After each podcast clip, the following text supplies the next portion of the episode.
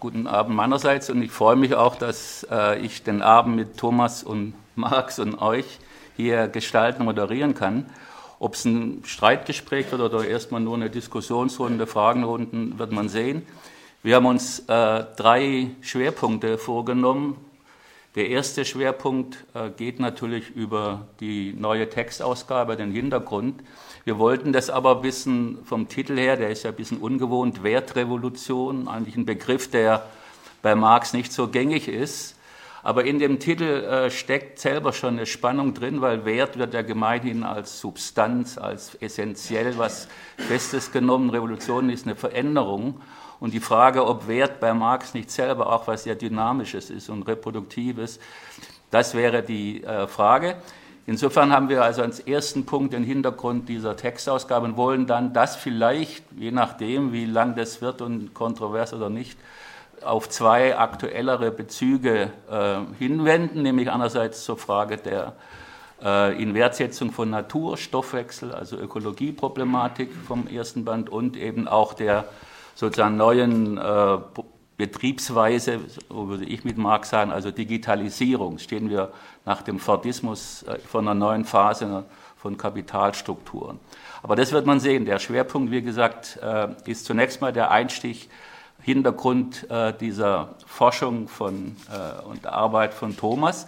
Wenn man sich erinnert, zum 150. Jahrestag des Manifestes 1998 ist auch was von Thomas erschienen, nämlich er hatte sich lange beschäftigt mit der Editionsgeschichte des kommunistischen Manifests. Insofern ist er sozusagen in der Frage äh, Edition nicht ganz unbeleckt als Wirtschaftshistoriker und hat sich dann danach, das wird er vielleicht selber äh, nochmal ausführen können, also mit dieser Vorarbeiten des Kapitals beschäftigt. Und Einstieg für mich ist eben, ich sehe sozusagen ganz grob gesagt drei Linien. Wir haben natürlich sozusagen im herkömmlichen ML-Marxismus die verschiedenen Fassungen äh, dieses Kapitals als eine aufsteigende Linie zur Perfektionierung. Wir haben dann äh, in den 60er Jahren aus Westdeutschland hauptsächlich herrührende Diskussion der sogenannten neuen Marx-Lektüre, die darauf auch äh, abgehoben hat, dass sehr viel in den äh, MEW-Bänden gegenüber den Entwürfen popularisiert und vereinfacht wird. Das geht dann auch über in eine Engelsschelte. Und wir haben geschichtlich immer schon weit vor 33 auch die Diskussion um Volksausgaben. Und in, diesen, in diesem, aus meiner äh, Sicht, in dieser Spannung äh, wird glaube ich, deine Arbeit zu es wäre deine Arbeit zu verorten. Thomas, du hast das Wort. Ja, das würde ich auch sagen. Also äh, der Terminus Volksausgabe ist ja heute geradezu obsolet, äh, aber äh, es ging tatsächlich äh, nicht, also mir jedenfalls, nicht um eine akademische, historisch-kritische Ausgabe, die zum Preise von 180 Euro zu erwerben ist, sondern um eine Ausgabe, die also äh, auch preislich so zu gestalten ist, dass äh, Studierende, Gewerkschafter, Betriebsräte äh, damit äh, arbeiten können, so sie ein Interesse daran haben. Äh, das zum einen, zum anderen, äh, äh, was Klaus auch schon sagte, es ist ein altes Projekt, das ich neu aufgenommen habe, vor allem nachdem 1997 der, ein kritischer Vergleich es war eigentlich mehr ein Bericht äh, über das Verhältnis der englischen Kapitalausgabe und der von Marx revidierten französischen Ausgabe. Äh, dieser Bericht kam zu dem Schluss, dass die Volksausgabe, die damals geplant war, und zwar auf der Grundlage der vierten also von Engels herausgegebenen Ausgabe, nur gewinnen könnte, wenn äh, die französische Ausgabe mehr berücksichtigt wäre, als das Engels und später auch äh, Kautsky getan haben. Äh, das war der Ausgangspunkt, wobei ich dazu sagen muss, weil Christoph hatte ja meine Sachen zum kommunistischen Manifest erwähnt. Als ich daran arbeitete, das war also 93, 94, 95, äh, da habe ich mir gesagt, ein Glück, dass du nicht das Kapital vor dir hast. Diese 24 Seiten in äh, so und so viel, ich glaube 24 verschiedenen Ausgaben äh, zu kollationieren, das geht, geht ja, aber bei diesem Riesending, naja, Gott sei Dank gibt es ja nicht 24 Ausgaben, die ich zu berücksichtigen hatte, sondern im Grunde äh, sechs und dann natürlich das, was andere Editoren daraus gemacht haben. Nicht? Also äh, insofern äh, war das äh, Manifest sozusagen eine Vorübung, äh, auch wenn es äh, natürlich eine eigenständige Geschichte ist von dir aus. Ja, gut, da wir ja die Zeit begrenzt ist, will ich gleich äh, nochmal nachhaken. Du sagtest selber jetzt, äh, dir war eher an einer also verständlichen Volksausgabe gelegen. Trotzdem hast du ja sehr viel wissenschaftliche Arbeit reingesteckt in Textvergleiche, in Frage der Übernahme von, äh, aus anderen Ausgaben und so weiter. Und wenn ich, du zitierst diesen Marx-Brief auch, der für mich eigentlich in der Frage im Zentrum steht, das ist ein Brief von äh, 65, also noch vor dem Ende äh, der veröffentlichte Erstausgabe, wo Marx schreibt, also er kann, ich kann mich aber nicht entschließen, irgendetwas wegzuschicken, bevor das Ganze vor mir liegt. Welche Mängel sie auch immer haben mögen, das ist der Vorzug meiner Schriften, dass sie ein artistisches Ganzes sind. Und das ist nur erreichbar mit meiner Weise, sie nie drucken zu lassen, bevor sie ganz vor mir liegen. Mit der Jakob Grimmschen Methode ist dies unmöglich und geht überhaupt besser für Schriften, die kein dialektisch gegliederte sind.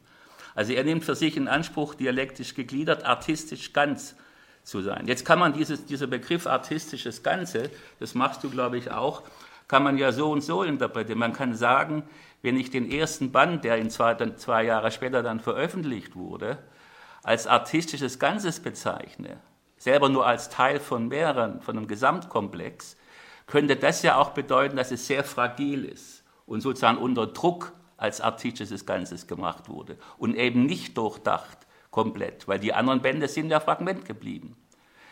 Andererseits könnte man natürlich sagen, nee, das ist ein total gelungener Entwurf, dann ist die Frage, äh, was gilt es zu verbessern? Also in der Spannung stehst du ja auch. Ja. Wie siehst du das? Äh, also ich muss sagen, äh, was er Engels 65 geschrieben hat, das hat er zum Glück nicht realisiert. Denn dann hätten wir überhaupt keinen Band vom Kapital äh, in einer von ihm veröffentlichten Fassung. Ja, er hat dann äh, 65, 66 begriffen, äh, es hilft nichts, er, er, muss wenigstens den ersten Band äh, erstmal äh, rausgeben. Das war auch äh, nach meinem Dafürhalten jedenfalls geschuldet, in Anführungsstrichen, äh, der Arbeit für die internationale Arbeit der Assoziation. Er hatte das Gefühl, jetzt muss da etwas rauskommen. Und äh, dass er durchaus äh, in diesen äh, zwei Jahren zwischen dem Engelsbrief, also dem Brief an Engels und der Erstausgabe, sich von Almien verabschiedet hat, das sieht man daran, dass er also beispielsweise äh, ein Kapitel über Lohnarbeit aufgenommen hat, was er ursprünglich äh, gar nicht vorgesehen hatte, dass er ein Kapitel über die ähm, unmittelbaren Resultate des Produktionsprozesses, äh, das er für den ersten Band konzipiert hatte, äh, weggelassen hat. Das heißt also, äh, er wusste sehr genau, dass der Band selber nicht das darstellen würde, was ihm ursprünglich vorgeschwebt hatte. Ja, und man sieht es auch an äh, Streichungen, die er später vorgenommen hat. Nicht? Beispielsweise äh, es gibt eben keine Überleitung zum zweiten Band des Kapitals. Die war ja in der Erstausgabe durchaus angedeutet. Nicht mehr, aber angedeutet. Ja, das heißt also, artistisches Ganzes von dieser Idee hat er sich unter dem Druck der Verhältnisse, wobei auch der politischen Verhältnisse eben verabschiedet, nach meinem Dafürhalten. Ja, aber dann will ich doch nochmal äh, da nachhaken, weil also die Einzelfragen, was jetzt in der Ausgabe sozusagen für die Leser von Vorteil ist, das kannst du nachher in der Diskussion bei, bei Fragen äh, auch nochmal beantworten. Das will ich jetzt nicht, die Zeit dafür nicht nutzen, sondern jetzt da nachfragen. Man könnte ja gerade, du hast erwähnt, dass er 65 hat er noch vorliegen Manuskripte, unter anderem dieses sechste Kapitel Resultate, was für sich gelesen absolut weitreichende und sehr verständliche Aussagen über die Produktionsweise hat, auch ja. über Bewusstsein von Lohnarbeit mit hochmodernen Formulierungen. Wir finden in dem Manuskript zum Beispiel eine Formulierung, die heute der Neoliberalismus rauf und runter betet, über die Responsibility des Lohnarbeiters, dass es eben nicht so ist, dass der Lohnarbeiter nur ausgebeutet und subaltern ist, sondern eben auch ein Bewusstsein von Konkurrenzhaftigkeit, auch von von, von, von äh, Arbeitswürde und auch sozusagen, ich bin gut, ja, ich kann was, ich, also das, das steckt da alles mit drin. Jetzt könnte man sagen,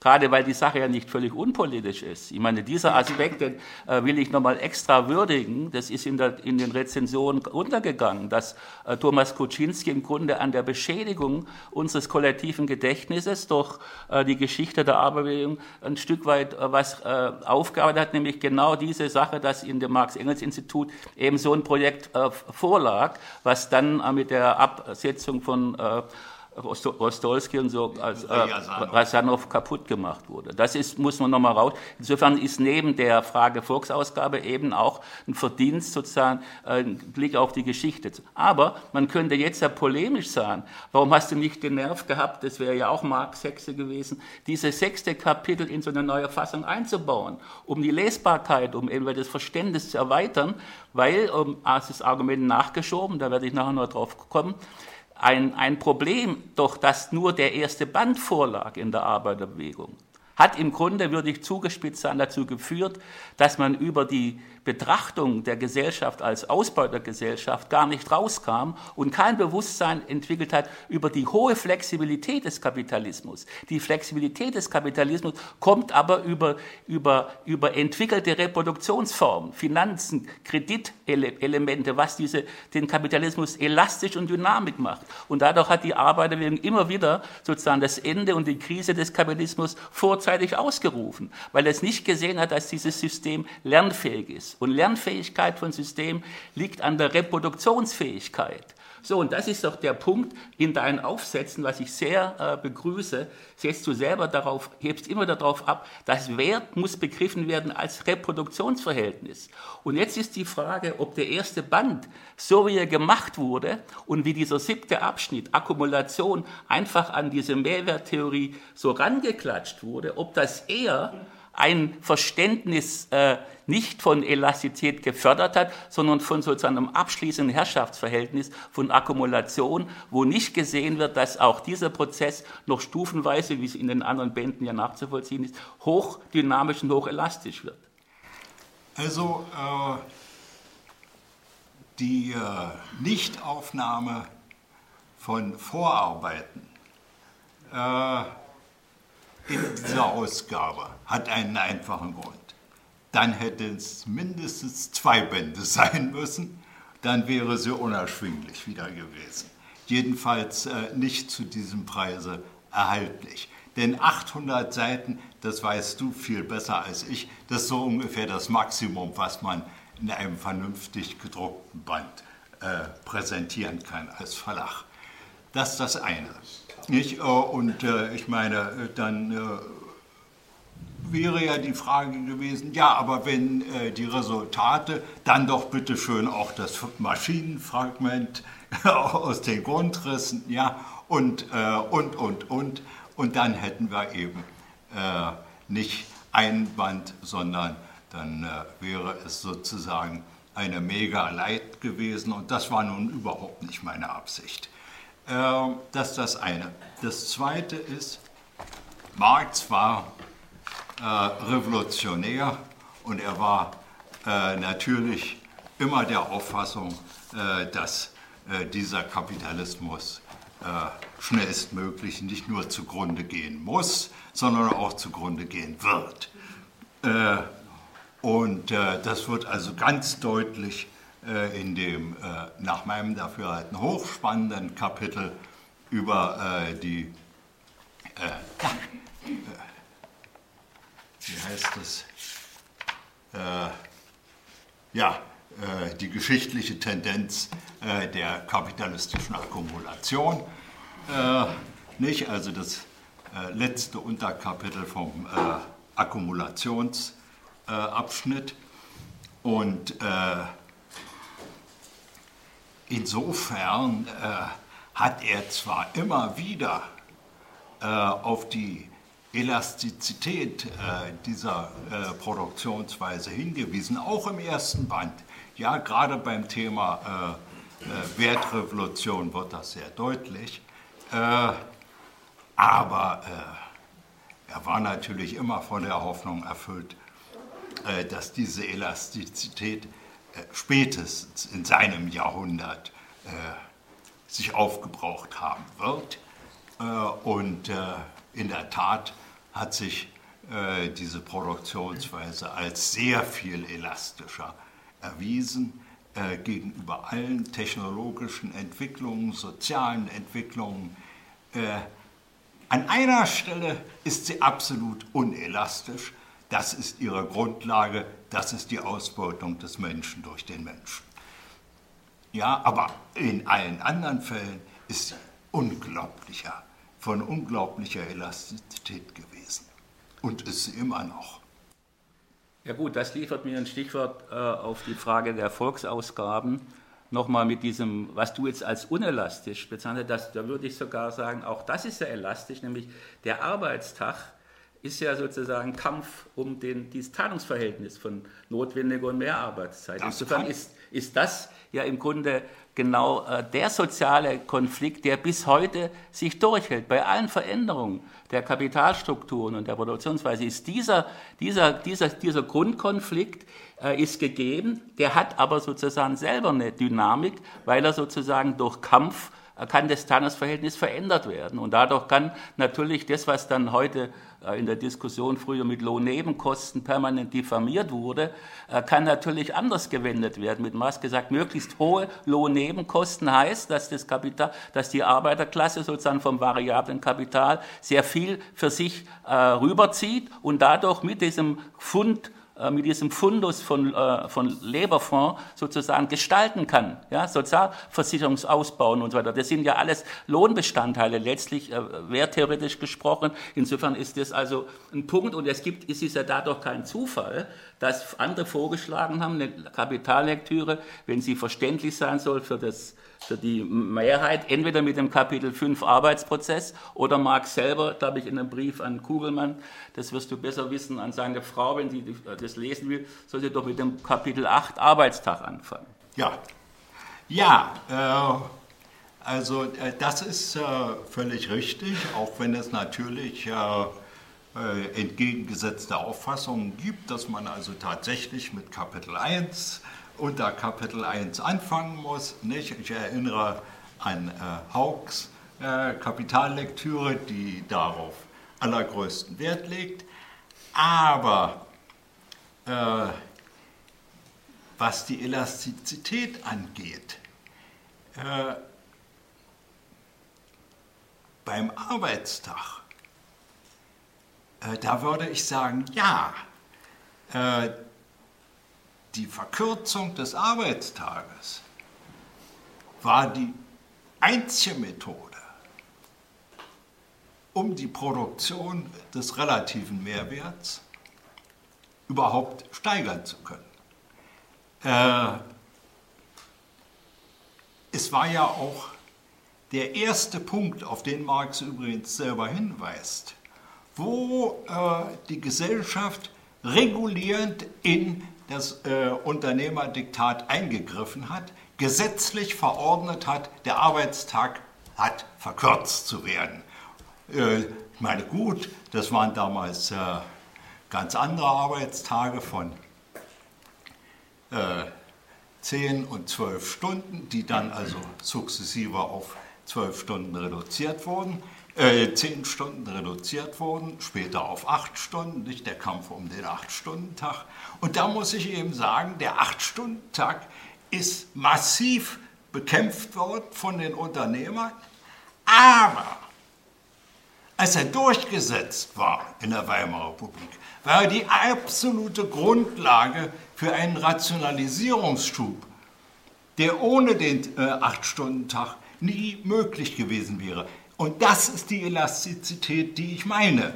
Dass äh, die, das Proletariat damals durchgesetzt hat und die Bourgeoisie war und ist in der Lage, genau diese durchgesetzten Forderungen einerseits zu realisieren und andererseits höchst profitabel zu gestalten.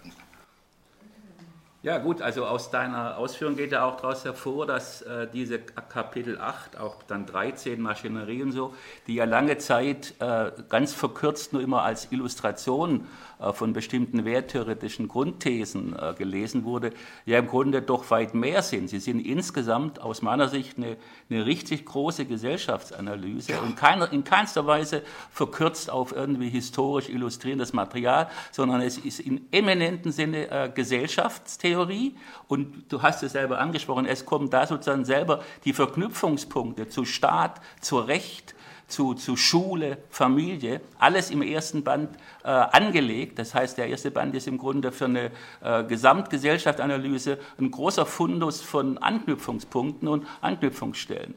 Das ist also unbestritten und es wäre also ein Plädoyer jetzt äh, mit Kapitel 5 oder 8 anzufangen. Deshalb jetzt aber natürlich, da wir jetzt nicht im Detail äh, diese Punkte ausdiskutieren können, äh, sondern auf deine Gesamtanlage, du fängst ja mit Kapitel 1 an ja, und da will ich jetzt dich nochmal fragen. Ich meine, das ist mir bei der Lektüre jetzt aufgefallen, dass du hier zum Beispiel in dem, äh, um ein Beispiel, ich komme noch auf ein zweites, der Veränderung zu MEW 23 hinzuweisen, du hast hier in diesem berühmten Fetischkapitel, was ich sehr gut finde, hast du aufgenommen, das muss wohl aus der französischen Ausgabe sein, äh, in, diesem, in dieser kleinen äh, Passage, äh, was nur für diese besondere Produktionsform, die Warenproduktion, gültig ist, dass nämlich der spezifisch gesellschaftliche Charakter der voneinander unabhängigen Privatarbeiten in ihrer Gleichheit als menschliche Arbeit besteht und dass dies, dieser ihr spezifisch gesellschaftliche Charakter gegenständliche Form, die Form des Wertcharakters der Arbeitsprodukte annimmt. Dieser Aspekt der gegenständlichen Form, der natürlich sonst bei Marx im 23 auch vorkommt, in dieser Passage nicht die hast du ja aus, äh, wohl aus der französischen übernommen. Und das würde jetzt ja nochmal darauf hinweisen, dass diese ersten Kapitel insofern wichtig sind und man damit einsteigen muss, weil das Bewusstsein aller Subjekte in der bürgerlichen Gesellschaft, ob Lohnarbeiter oder Bourgeois oder Kapitalisten oder Rentiers, sind im Grunde von Mystifikation des Wertcharakters ihrer Arbeit, ihrer gegenständlichen Umwelt betroffen. Und dadurch hat es uns bezogen auf Aufklärung auf Bewusstheit natürlich eine immense Bedeutung, ob ich sozusagen selber mich der Herausforderung aussetze, durch die ersten Kapitel im Grunde in meinem Bewusstsein mich von bestimmten Fetischismen und Mystifikationen äh, der Ökonomie zu befreien. So würde ich das politisch zuspitzen. Ja, äh, mit dem fünften Kapitel anzufangen, heißt ja nicht, das erste wegzulassen. Es, äh, es ist einfach die Frage, Oh, und äh, dazu habe ich ja äh, ein paar Sätze äh, geschrieben im Nachwort.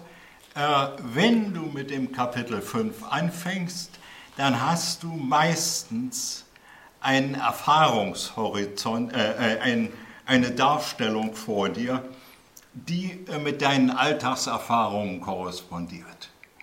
Dieses Moment der Alltagserfahrung scheint mir ganz wesentlich zu sein. Das ist der Punkt, weshalb die meisten Leute, wenn sie mit dem Kapital nicht äh, vorankommen, gescheitert sind, weil der erste, das erste Kapitel für sie unverständlich geblieben ist. Das ist das Einzige, was ich meine hinsichtlich des, ich rede nicht von Philosophen, Ja, das ist, die lieben natürlich das erste Kapitel, völlig klar, nicht? Aber ähm, sozusagen das Alltagsbewusstsein hat einen anderen Zugang äh, und äh, dieser Zugang ist für das, über das fünfte Kapitel leichter, wobei vom fünften Kapitel auch zu den, zumindest zu den ersten beiden Unterkapiteln des ersten Kapitels Wert Substanz, Wert Größe, äh, Doppelcharakter der Arbeit äh, fortgeschritten werden kann, um dann vielleicht auch schon äh, die Wertformanalyse äh, in Betracht zu ziehen, vielleicht auch erst später, denn die Wertformanalyse ist tatsächlich, wie von Marx selber festgestellt, äh, eines der schwierigsten. Er sagte, glaube ich, sogar das schwierigste Kapitel überhaupt im ersten Band. Ja? Das heißt nicht, dass man es überlesen darf, im Gegenteil, aber äh, es gibt andere Kapitel, die einen darauf vorbereiten können. Und das scheint mir ganz wesentlich zu sein. Ja gut, ich, vielleicht eine Runde noch dazu. Ich meine, du hast jetzt zu der Frage, was hast du dabei gedacht, dass du dieses Gegenständliche jetzt hier nochmal reingenommen hast? Da musst du dir ja eigentlich dabei gedacht haben, dass das immens wichtig ist, diese Mystifikation so zu verstehen, weil dahinter steht natürlich nach wie vor die These, die ja umstritten ist, selbst in der Linken, dass dieser Kapitalismus immer noch, auch wenn die Geldware zunehmend idealisiert ist, trotzdem sozusagen auf einer gegenständlichen Äquivalentform basiert, latent. Ja? Äh, und dadurch immer noch sozusagen zurückfallen kann, wie Marx sagt, in Krisenzeiten, in eine, in eine äh, metallische monetaristische Zirkulation. Und allein sozusagen die, die Akteure der Zentralbanken und der EZB mit ihrem Ich-Bewusstsein die gegenständliche Mystifikation nicht aus der Welt schaffen können. Das ist ja die Herausforderung. Man kann natürlich argumentieren, nee, das ist, das ist vorbei. Ja? Wir haben heute haben wir eine, eine höhere Bewusstheit und haben sozusagen diesen gegenständlichen Charakter unseres Verkehrs, was ja dadurch zustande kommt, dass wir nicht bewusst gemeinsam unsere Arbeiten äh, kollektiv verausgaben, nach Plan oder äh, nach Abstimmung, sondern eben naturwüchsig.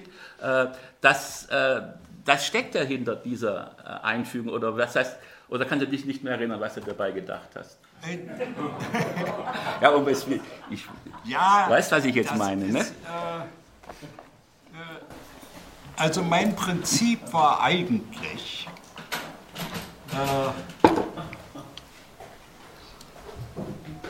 möglichst den guten Marx vollständig zu präsentieren. Das heißt, wenn er in der französischen Ausgabe etwas zugesetzt hatte, dann habe ich es in 95 Prozent aller Fälle aufgenommen. Wenn er in der französischen Ausgabe etwas weggelassen hatte, was in der deutschen, zweiten deutschen Ausgabe stand, dann habe ich es dort stehen lassen. Äh, und äh, wie ich ja überhaupt sagen muss, äh, die Grundlage ist die zweite deutsche Ausgabe von 1872, die letzte, die Marx äh, äh, selber bearbeitet hat auf Deutsch. Äh, denn Deutsch war die Sprache, in der er seine Terminologie entwickelt hat. Es gibt, er hatte unendlich viele Probleme, sie ins Französische zu übertragen, seine äh, Terminologie. Engels hatte dieselben Probleme bei der Übersetzung ins Englische. Ja, es gibt bis heute äh, Riesendebatten, auch in Russland, wie man also bestimmte Termini ins, äh, äh ins Russische überträgt, die im Deutschen äh, tatsächlich oder scheinbar völlig einleuchtend und eindeutig sind. Ja, das heißt also, äh, die Grundlage ist die zweite deutsche Ausgabe. Aber wenn Marx seine Ideen in der französischen Ausgabe weiterentwickelt hat, Zusätze vorgenommen hat, dann habe ich das so weit als möglich äh, berücksichtigt. Ja gut, das gibt einen guten Übergang jetzt noch für die zweite Frage in dem Komplex. Äh, nämlich der sogenannte äh, siebte und achte Abschnitt. Ja. Da hast du ja selber erwähnt, dass die meisten Veränderungen da ja in der französischen Ausgabe drinstecken und zum Teil dann übernommen wurden, offensichtlich von dir. Und hier habe ich jetzt doch äh, ein Problem. Und zwar, weil äh, meine These wäre ja zugespitzt eben doch, dass dieser erste Band durch diesen, mal ein bisschen polemisch gesprochen, angeklatschten Akkumulationsabschnitt äh, eben dazu verleitet, das Ding doch als das Ganze zu nehmen und dann Band 2 und 3 äh, sozusagen äh, ein bisschen runterzuhängen und nicht zu sehen, dass im Grunde äh, Reproduktionsstrukturen, Kreisläufe, Dynamik nur in Band 2 und Band 3 zu entnehmen sind. Und dieser äh, Abschnitt äh, Akkumulation, der ja gerne zitiert wird, auch mit den berühmten allgemeinen Gesetzen und dann mit der Expropriation der Expropriateure und der Eigentumsfrage, äh, das ist alles klar. Aber es ist ja auffallend, dass es der einzige Abschnitt ist, sowohl in MEW 23, wohl auch in der französischen, der mit einer kleinen Einleitung anfängt. Und eine Einleitung heißt ja, wenn ich dialektisch hier arbeiten will, was Marx ja eigentlich vorhat, dass der Übergang irgendwie nicht ganz äh, hinhaut und dass ich da sozusagen den Leser auf was vorbereiten muss. Naja, und wenn man sich die Einleitung in MEW 23, immerhin zwei Seiten, äh, dann kommt da ja, dass Marx dem Leser klar macht, was er jetzt alles weglassen muss, wenn er Reproduktion behandelt, nur abstrakt sozusagen. Äh, und hier heißt es in der, in der MEW 23, wir unterstellen hier also einerseits, dass der Kapital, wir unterstellen, der Kapitalist, der die Ware produziert, sie zu ihrem Wert verkauft und verweilen nicht weiter bei seiner Rückkehr zum Warenmarkt weder bei den neuen Formen, die, der, die das Kapital anschließen in der Zirkulation, noch den darin eingehüllten konkreten Bedingungen der Reproduktion. Das ist hier in MEW 23 der Hinweis für den Leser, dass was jetzt kommt, irrsinnig voraussetzungsvoll ist, wo die Voraussetzungen im Band 1 nicht äh, expliziert werden.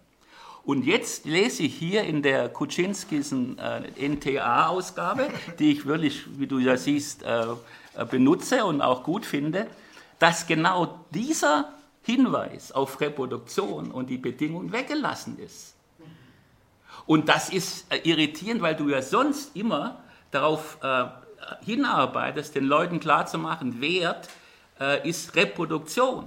Das finde ich ja nach wie vor äh, äh, eigentlich das Ziel, was noch lange nicht erreicht ist. Das wäre ja die Aufgabe, im Grunde die drei Kapitalbände klarzumachen, dass Wert nicht irgendwie eine Substanz ist, die dann da verteilt wird, sondern dass das ein Reproduktionszusammenhang ist, der sehr komplex ist äh, und wo ich sozusagen auch, äh, es gibt sogar so bei Marx im, im Manuskript zu Band 2 selbst den Begriff äh, Reproduktionswert, wo er klar macht, dass natürlich der Warenwert immer Resultat ist von Nachfrage und Zufuhr schon, von Konkurrenz und von Durchschnittsbedingungen. Also selber eine dynamische Größe und eben nicht einfach so eine schottische äh, Substanzgröße von Arbeitszeit, ja, äh, die dann in dieser berühmten Pfannkuchentheorie da äh, dann expliziert wird, sondern eben dynamisch. Ich erinnere selbst, hier fällt mir jetzt gerade ein, 90, in der Einheit hat Otto Reinhold, ja, was selbst für die DDR ja relevant war, vom, vom Reproduktionspreis gesprochen, weil er gesehen hat, dass sozusagen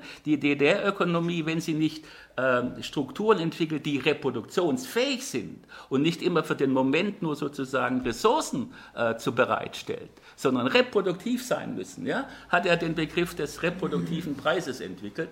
Äh, und insofern wundert mich, jetzt komme ich nochmal zurück, also dass das jetzt in dieser kurzen Einleitung, die hier jetzt vorliegt, äh, offensichtlich ist die jetzt komplett aus der französischen Ausgabe übernommen. Die ist großteils identisch, aber eben interessanterweise fehlt dieser Hinweis fehlt hier raus. Was ich schade finde. Ja, äh, äh, wenn ich äh, dir so zuhöre, dann finde ich es auch schade. ja, äh, ich kann es dir äh, beim besten Willen jetzt nicht ad hoc beantworten, warum das weggelassen ist. insbesondere aber äh, dass er diese Einleitung geschrieben hat, das bedeutete nicht, dass er äh, die, äh, dass er das Akkumulationskapitel angeklatscht hatte. Nein, dazwischen sollten die äh, Resultate des unmittelbaren Produktionsprozesses stehen, die er weggelassen hat. Ja, und deshalb musste er eine Einleitung oder eine Überleitung, um es mal äh, äh so zu formulieren, schaffen zu dem vorherigen äh, Kapitel über Arbeitslohn, was in der Erstausgabe überhaupt kein Kapitel war. Hm. Da war es sozusagen ein Unterkapitel äh, der äh, Arbeitslohn äh, äh, bezüglich, äh, und davor waren diese, war das Verhältnis von relativem und absoluten Mehrwert nochmal klargestellt worden. Ja, das heißt also, hier sieht man auch, dass, wie wichtig eigentlich dieses Kapitel, nicht publizierte Kapitel über die unmittelbaren Resultate des Produktionsprozesses ja. gewesen wäre. Aber nun gut, er hat es weggelassen, aus welchen Gründen auch immer. Äh, das, äh, dazu gibt es zumindest zwei verschiedene Versionen äh, der Erklärung. aber er hatte es weggelassen und insofern habe ich es auch nicht aufgenommen. Ja gut, aber da entnehme ich dann, das wäre jetzt mal eine abschließende Frage zu diesem ersten Komplex nochmal mit dem Texthintergrund. Das eine, du könntest nochmal vielleicht, da bin ich jetzt nicht so weit gekommen, äh, nochmal äh, kurz äh, skizzieren, inwiefern dann doch für diese beiden Schlussabschnitte, da hast du ja äh, 7 und 8 ausgemacht von der französischen, wo, dass da doch das weiterführender ist als in der MEW 23, also auch für das Kolonisationskapitel und so. Das, was sind da eventuell die Aspekte, die da doch für die französische sprechen?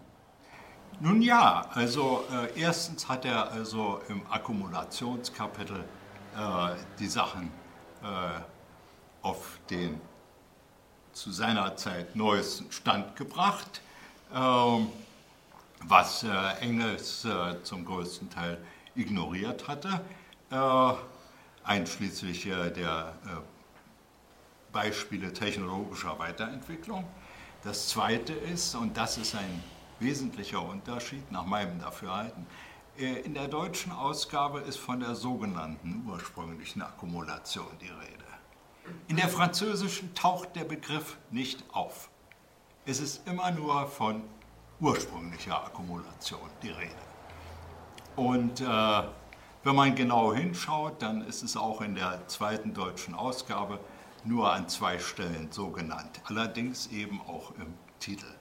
Äh, und äh, ich äh, habe also mich da entschieden für die ursprüngliche Akkumulation ohne so genannt, aus dem einfachen Grunde, ich habe das mal sehr despektierlich formuliert, in dem Sinne, es gibt nur eine ursprüngliche Akkumulation so wie es auch nur eine Entjungferung geht.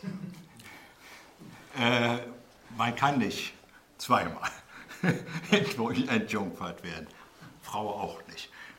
Und ähm, die äh, Kolonisationstheorie, das ist von der Einleitung abgesehen, also von den ersten zwei Abschnitten, eigentlich ziemlich äh, identisch, allerdings an vielen Stellen auch wieder präziser gefasst. Das ist das Problem bei der französischen Ausgabe. Wir kommen jetzt nicht dazu, das äh, etwas detaillierter zu betrachten. Aber dadurch, dass äh, Marx eine Übersetzung vorlag, die er dann zu bearbeiten hatte, ist ihm natürlich bei diesem ihm völlig fremden Text in ganz anderer Weise aufgefallen, wo er äh, die Logik der Darstellung besser fassen das ist ein ganz entscheidender Vorteil und ich hoffe, dass der also auch in der neuen Textausgabe zum Tragen gekommen ist, äh, dass die Logik der Darstellung eine sehr viel bessere ist. Also innerhalb mhm. von Kapiteln, Absätzen, Abschnitten, äh, als in der ursprünglichen zweiten deutschen Ausgabe. Gut, dann würde ich vorschlagen, dass wir doch noch, auch wenn jetzt doch das schon fortgeschritten ist, ja. aber wir bis maximal acht, dass ihr eine Stunde Zeit habt zur Diskussion. Noch vielleicht jetzt nicht vorgesehen, diese beiden Fragen Digitalisierung und Ökologie, ist glaube ich jetzt zu kompliziert, aber doch bei der Ökologie wenigstens die Frage, Äh, du hattest in bestimmten Aufsätzen angedeutet, ich meine, du bist einerseits Fan äh, des Resultate-Kapitels, was mir sehr sympathisch ist. Insofern könnte ja eine neue Arbeit von so einem Band, könnte ja doch der Versuch sein, mal zu wenigstens Skizzenart, ich muss jetzt ja nicht äh, alle Texte sozusagen abge, sozusagen äh, eine neue Gesamtdarstellung aller drei Bände mit den Manuskripten sozusagen bezogen auf das Wesentliche, bezogen auf, auf eine Lesart, die sozusagen äh, das, das äh, Marxische äh, selber, der, was Marx im ersten Band ja äh, im Brief auch gesagt hat, dass er hier zwar noch den Mehrwert als Substanz von, den, äh, von Zins, Profit und Rente darstellt, aber im Grunde natürlich das Entscheidende dann später sein wird, diese Zerfällung der, der Surplus-Substanz in dieser Revenueform, die dann des, die Gesamt, den Gesamtkomplex ja erst prägen und auch klassenmäßig, sozialstrukturell mit den Revenueempfängern, den Grundeigentümern, den Wohnungsbesitzern, den Mietern, alles das ließe sich dann ja sozusagen schrittweise über die Zerfällung äh, des Mehrwerts äh, entwickeln. Und das ist eigentlich ja der, der Zielpunkt. Und das ist ja, wie gesagt, dadurch, dass nur der erste sozusagen publiziert wird, ist es im Grunde verschüttet und ist eigentlich dann nur immer äh, fixiert worden auf Mehrwert als Ausbeutungsresultat und nicht als Mehrwert als Basis von nochmal komplexeren äh, Sozialstrukturen und Umverteilungsprozessen. Insofern wäre das ja, wenn man die Manuskripte aus anderen äh, Bandentwürfen zusammennimmt, wäre sicher eine lohnende Ausgabe bis hin zu dem unvollendeten 52. Kapitel über die Klassen, ja. sozusagen das mal zu Ende zu schreiben. Äh, es gibt ja Ansätze, äh, die also hier, Stefan Krüger ist auch unter uns, der versucht ja in seinen Kapitalinterpretationen äh, das auszuinterpretieren. Also insofern wäre das das eine Projekt. Weiß ich jetzt nicht, wie du dazu stehst, aber das andere, was ich deinen Aufsätzen entnehme, ist Stichwort Inwertsetzung der Natur und dadurch Diskussion nochmal um den Wertbegriff. Und das führt uns ja auch an, die, an, die, an, den Punkt Wertrevolution, weil das haben wir uns ja im Vorfeld äh, so ausgedacht, dass hinter Wertrevolution eben auch steckt etwas, was bei Marx zwar vorkommt, aber nicht breiter expliziert ist, was aber aktuell ist. Was passiert im Kapitalismus, wenn die Natur sozusagen nicht mehr als Gratisgabe, als Rohstoffe vorhanden ist, sondern wenn selber Arbeit investiert werden muss, um Natur selber zu gewinnen und, jetzt, und reproduktionsfähig zu halten und nachhaltig zu halten. Das wird ja ohne wiederum Investition von gesellschaftlicher Arbeit gar nicht zu halten sein. Und dadurch ist es natürlich eine Herausforderung für die Werttheorie als Reproduktionstheorie. Ja, äh, das ist natürlich eine sehr komplexe Angelegenheit. Und äh, ich will das versuchen, äh, auf drei Begriffe runterzubrechen. Also Natur ist ja all das, äh, was uns äh, umgibt, und zwar völlig unabhängig von unserer Tätigkeit äh, gegeben. Und äh, das, was wir verändern, ist ein winziger Ausschnitt aus Natur. Das ist nämlich die Biosphäre. Die Biosphäre, das ist also sozusagen äh, die Atmosphäre, die Lithosphäre und äh, äh, die Erdoberfläche, äh, die Hydrosphäre natürlich auch. Äh, also da das, wo Bios, wo das Leben vorhanden ist. Diese Biosphäre wird durch den Menschen ständig bearbeitet und verändert.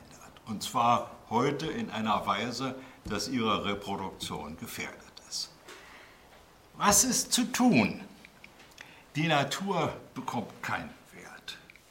Ja, die Sonne strahlt gratis und wir werden auch in Zukunft für sie nicht zahlen müssen.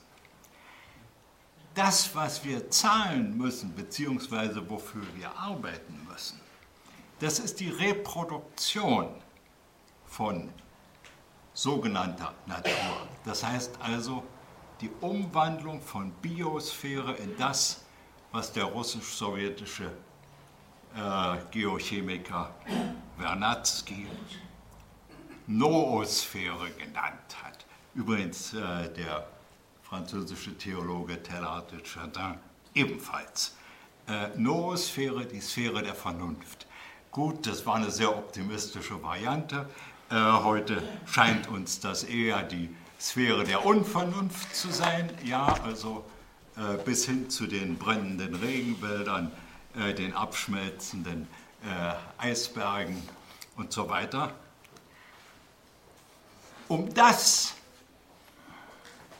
in einem den Menschen zuträglichen und der Natur zuträglichen Weise zu reproduzieren, muss Arbeit hereingesteckt werden. Und wo Arbeit drin steckt, steckt Wert.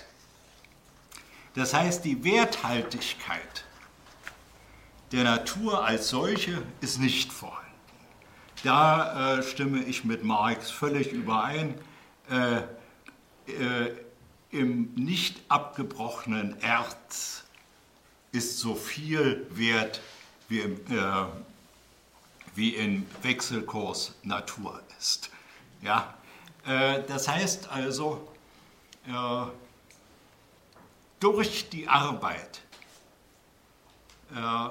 werden bestimmte Produkte, die die Natur zunächst gratis geliefert hat, so verändert, dass wir sie reproduzieren müssen. Und diese Reproduktion, ich verweise wieder auf die äh, Regenwälder, diese Reproduktion wird uns nicht Milliarden, sondern Billionen kosten. Ja? Und ohne sie